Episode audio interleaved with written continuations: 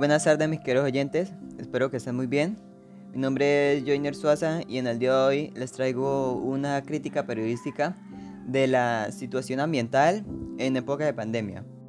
Y es que todos sabemos que la llegada del COVID-19 ha perjudicado mucho al ser humano.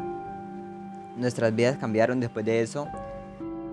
Pero hoy vamos a hablar un poco más del lado de la naturaleza.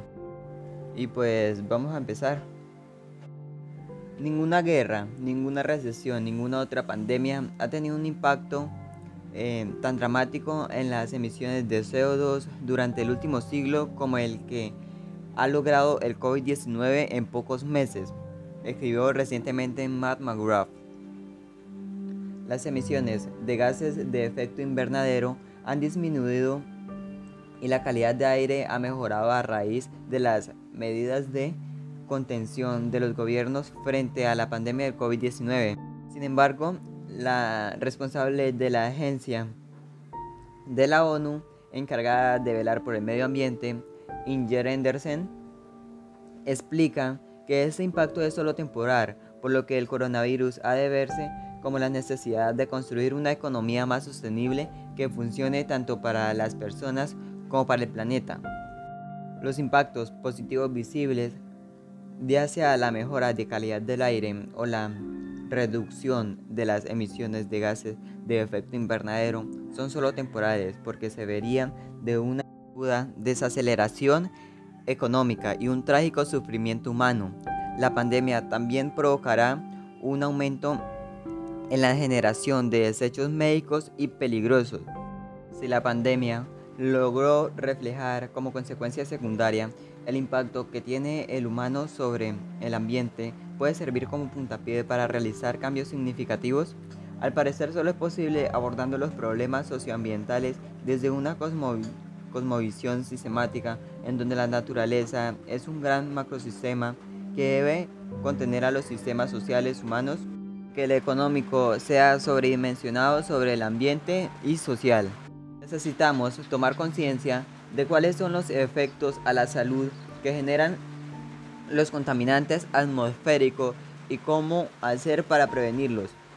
En general, no se tiene noción de los niveles a los que estamos expuestos ni cuáles son las enfermedades asociadas, como lo son el cáncer, el pulmón y los infartos del corazón. Son, son enfermedades habituales y no las asociamos a la mala calidad de aire. Si no podemos tomar conciencia de ello, no creo que muchas cosas cambien.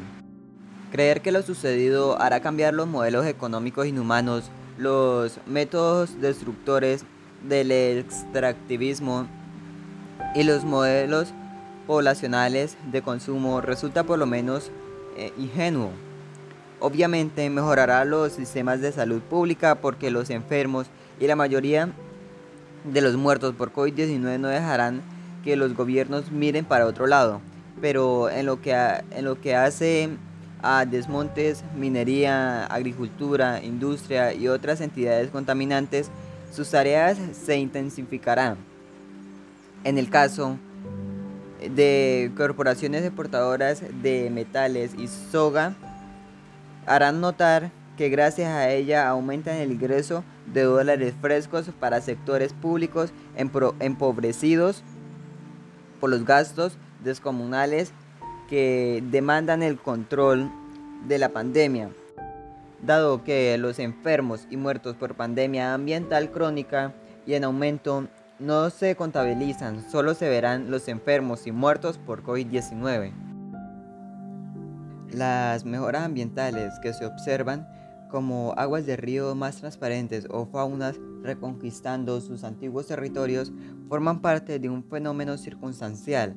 En la pospandemia los ambientes seguirán tan deteriorados como lo era antes o peor porque por ejemplo la agricultura industrial y la megaminería se exceptuaron de la cuarentena, también las aguas superficiales y en alguna medida las subterráneas siguieron recibiendo las descargas contaminantes de líquidos cloacales usualmente maltratados. Y para concluir, al parecer esto, el COVID-19 ha tenido un impacto muy positivo en el medio ambiente.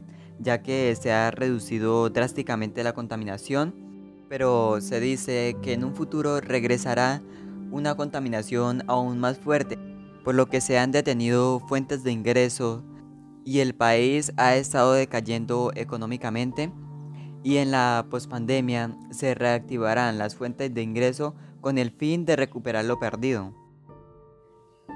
Y bueno, esto ha sido todo por el día de hoy. Espero que les haya gustado.